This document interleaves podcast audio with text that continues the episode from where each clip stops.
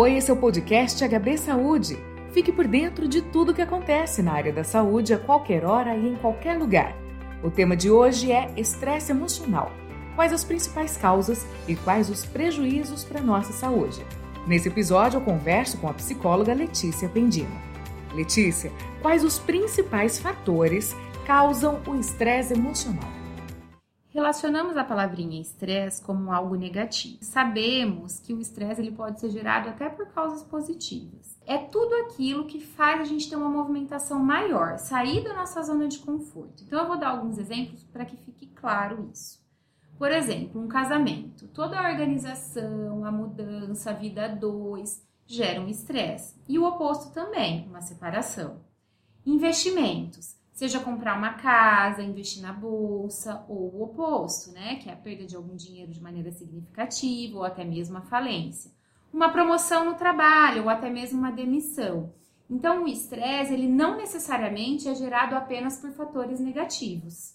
E como o estresse emocional surge? É repentinamente ou a gente consegue analisar, identificar os primeiros sinais?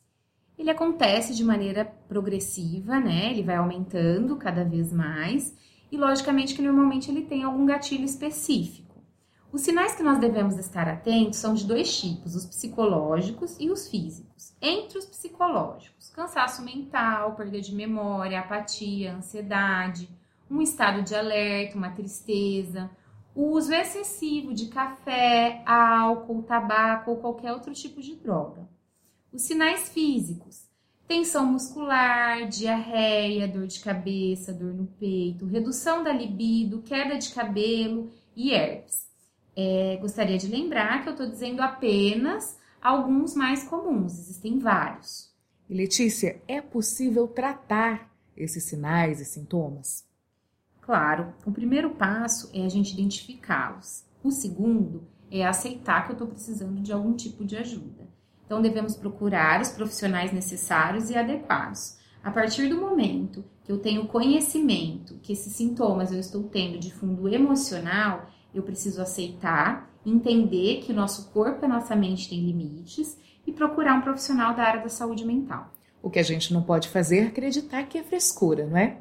Sem dúvidas, porque os prejuízos são muitos, entre eles uma doença física. Letícia, muito obrigada pela sua entrevista.